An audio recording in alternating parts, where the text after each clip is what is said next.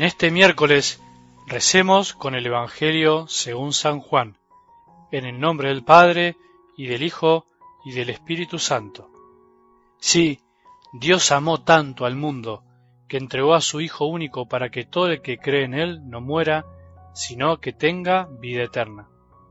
Porque Dios no envió a su Hijo para juzgar al mundo, sino para que el mundo se salve por Él. El que cree en Él no es condenado, el que no cree ya está condenado, porque no ha creído en el nombre del Hijo único de Dios. En esto consiste el juicio. La luz vino al mundo y los hombres prefirieron las tinieblas a la luz, porque sus obras eran malas. Todo el que obra mal odia la luz y no se acerca a ella, por temor de que sus obras sean descubiertas. En cambio, el que obra conforme a la verdad se acerca a la luz, para que se ponga de manifiesto que sus obras han sido hechas en Dios. Palabra del Señor.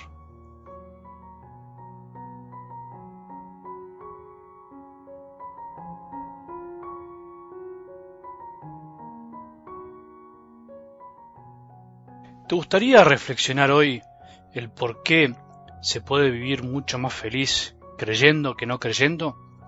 ¿Querés darte cuenta de por qué puede vivir feliz aquel que vive creyendo, no que cree, sino que vive creyendo, que cada día hace un esfuerzo por decirle que sí a la invitación de Dios? Así dice la palabra de Dios. Sí, Dios amó tanto al mundo que entregó a su Hijo único para que todo el que cree en Él no muera, sino que tenga vida eterna. Sí, porque Dios no envió a su Hijo para juzgar al mundo, para juzgarte a vos o a mí, para señalarnos, sino para que creamos, para que nos salvemos por medio de Él, para que aceptemos su amor misericordioso. No es que se cree y nada más. El que cree vive creyendo, digamos que es como ir caminando. Se camina avanzando, es como algo continuo, algo dinámico, que crece de a poco. Por eso es feliz el que cree sin ver, porque camina confiado, camina sabiendo que va de la mano, camina sabiendo que poco a poco irá descubriendo lo que Dios le propone. No es la omnipotencia del creerse que uno sabe todo, que uno puede todo, que uno controla todo. Por eso el que va creyendo va viviendo de una manera distinta, como alguien que tiene vida en el Espíritu, dada por el Espíritu con mayúscula.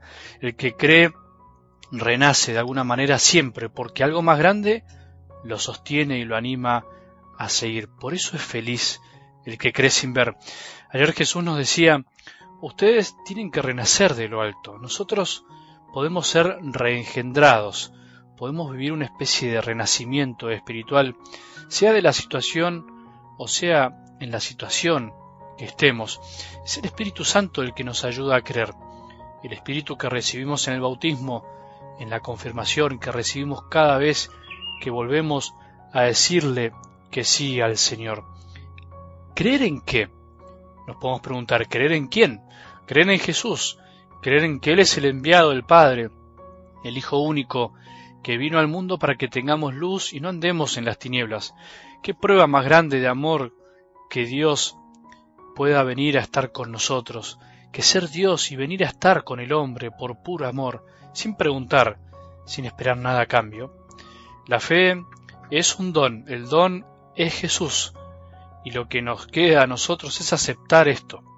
Eso nos enseña algo del Evangelio de hoy. La fe no es un conjunto de normas, una grilla de cosas por cumplir, una doctrina que aprender o repetir o para defender a los gritos, como si fuese nuestra verdad, un sentimiento que sentir.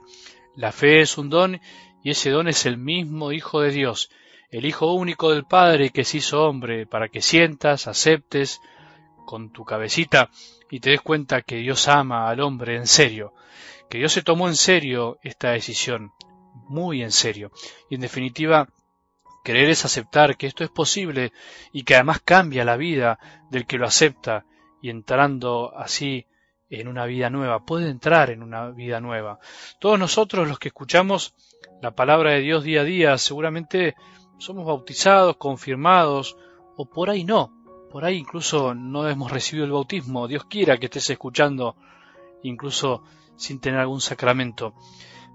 Incluso también la mayoría de nosotros recibimos a Jesús en la comunión. Ahora, eso no quiere decir que todos experimentamos esto de volver a nacer, este nacer en el Espíritu Santo. Muchas veces tenemos al Espíritu olvidado y por eso el Espíritu Santo no puede hacer tantas cosas en nosotros. Está como queriendo trabajar desde adentro y nosotros estamos en otra.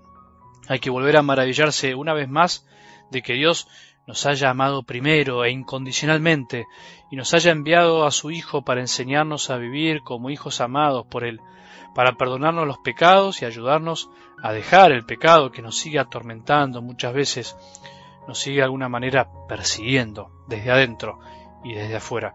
Y es el Espíritu enviado por Jesús el que nos santifica y vivifica. Hoy intentemos hablarle a Jesús como lo que es, nuestro Salvador, nuestro hermano mayor, el que vino a darnos vida y no a condenarnos, aquel que nos vino a dar luz para poder ver bien. Todo lo que pidamos en su nombre al Padre, Él no los concederá. Pidamos creer en esto, pidamos creer en Él, pidamos renacer una vez más, pidamos seguir creyendo para que la vida no se haga tan pesada, para que la muerte no apague el sentido de la vida, para que el sufrimiento no sea la última palabra, para que el amor sea el motor de cada cosa que hacemos, para que Jesús sea el centro de nuestro corazón, para que podamos animar al triste, consolar al afligido, para seguir amando, aunque a veces nos cansemos.